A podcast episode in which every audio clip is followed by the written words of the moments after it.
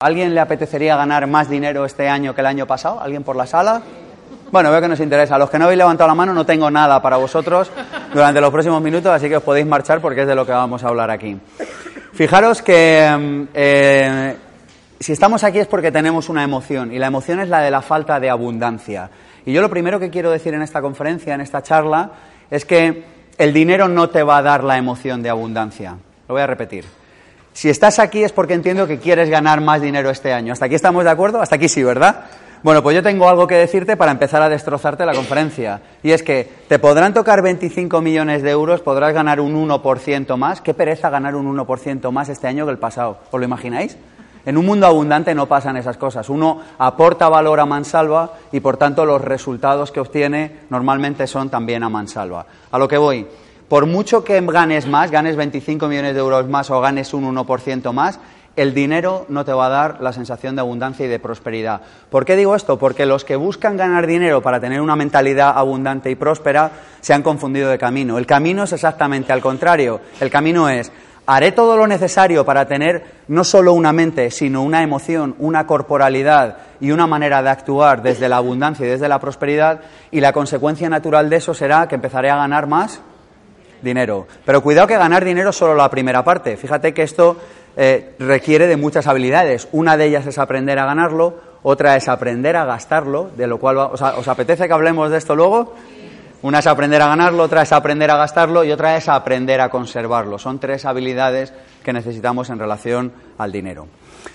Vamos a ir con unas cuantas ideas eh, antes de arrancar, como siempre, y luego nos metemos en el meollo, que son las siete claves. ¿Os parece?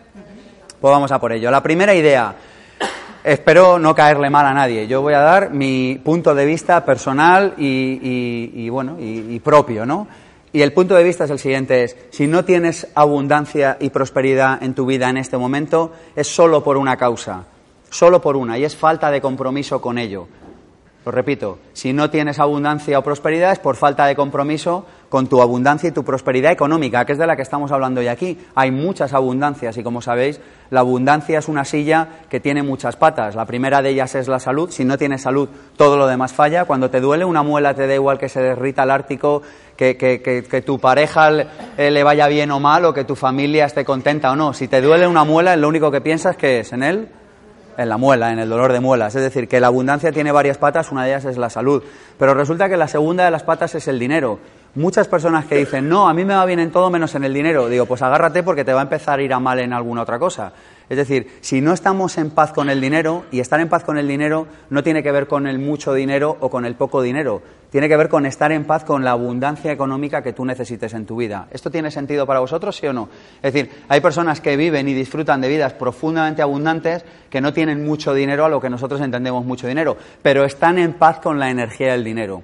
Así que la abundancia es una pata que tiene, es una silla que tiene muchas patas. Una de ellas es la salud, otra de ellas es la buena relación con el dinero, las relaciones y para mí la última es el propósito en la vida. Es decir, saber cuál es el significado de nuestra vida, saber para qué estamos en este planeta y dedicarle todos los días un rato a este propósito a esta misión de vida.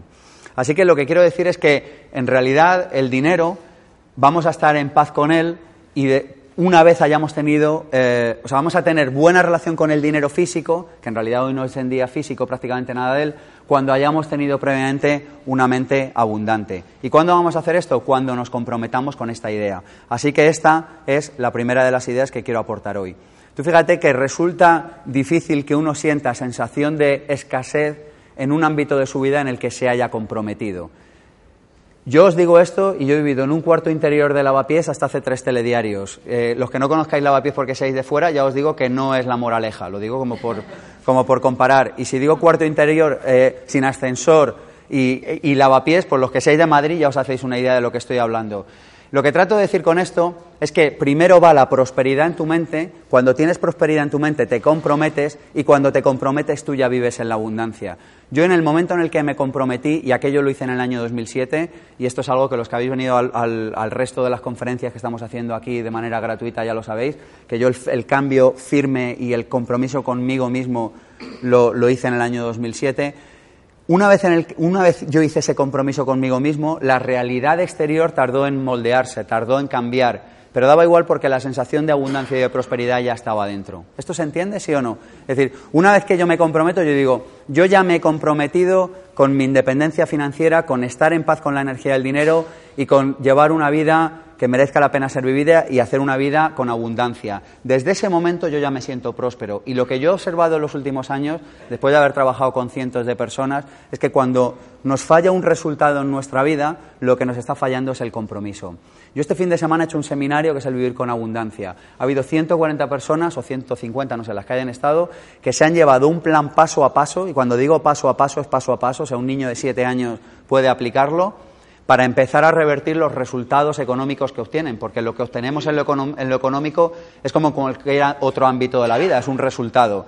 Y yo la pregunta que les lancé al final era, ¿cuántos de vosotros verdaderamente os vais a comprometer con este plan? Y aquí viene lo bonito y es, ¿qué es compromiso? Pues es la capacidad de seguir con un plan o con unas acciones o con algo que yo he pensado de antemano, aunque yo no vea los, los resultados en el plano de lo físico. ¿Se entiende esto?